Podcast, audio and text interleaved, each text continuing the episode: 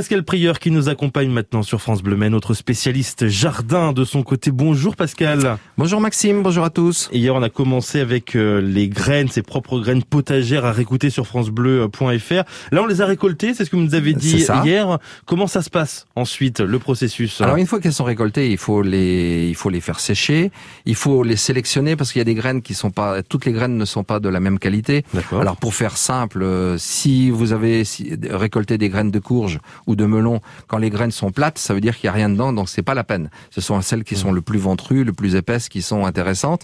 Si vous avez euh, récolté des graines de poireaux, euh, il y a tout un tas de petites graines qui vont être mmh. minuscules, euh, donc qu'il va falloir éliminer. On ne garde que les belles, euh, que les belles graines. Alors c'est un petit peu de travail sur Internet. Si on cherche, on va trouver des vidéos qui vont nous expliquer mmh.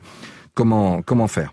Ensuite, il faut les mettre dans des enveloppes. Alors il mhm. faut qu'elles soient bien sèches, pas les enveloppes, mais les graines. Que les graines soient bien sèches, il faut les mettre dans une enveloppe et il faut indiquer le nom de la plante, de la variété et le nom de, euh, et, l'année, parce que toutes les plantes n'ont pas la même durée de, mhm. de conservation. Donc il faut faire attention à ça. Et ensuite, il faut les conserver le plus au frais possible. Alors ça dépend complètement des plantes. Mais si on les met au frais, ça va durer plus longtemps. Alors quand je dis au frais, ça peut être au réfrigérateur et ça peut même être au congélateur. Et ah l'idéal, c'est même au congélateur. J'ai rencontré il y a pas très longtemps euh, dans un autre château quelqu'un qui vend des graines et qui disait elle avait un congélateur, donc elle fait du commerce de graines, elle a un congélateur qui est dédié mmh. aux graines, et donc toutes ces graines ah sont conservées dans le congélateur. Rien que ça. D'ailleurs, il y a des possibilités d'échange. Alors, on peut faire des, des, échanges de graines entre entre jardiniers.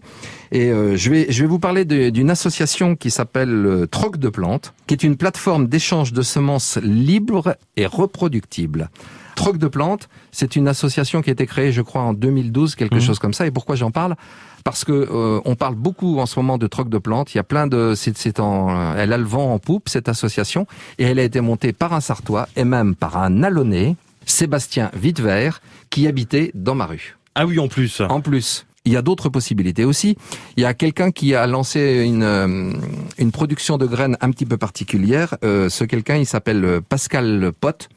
Il habite près de Montpellier et il sélectionne depuis euh, environ une vingtaine d'années des plantes résistantes à la sécheresse. Alors lui, il fait tout un tas de plantes potagères, les plantes à, ratatouille, en gros. Hein, donc vous voyez ce qu'on met dans la ratatouille.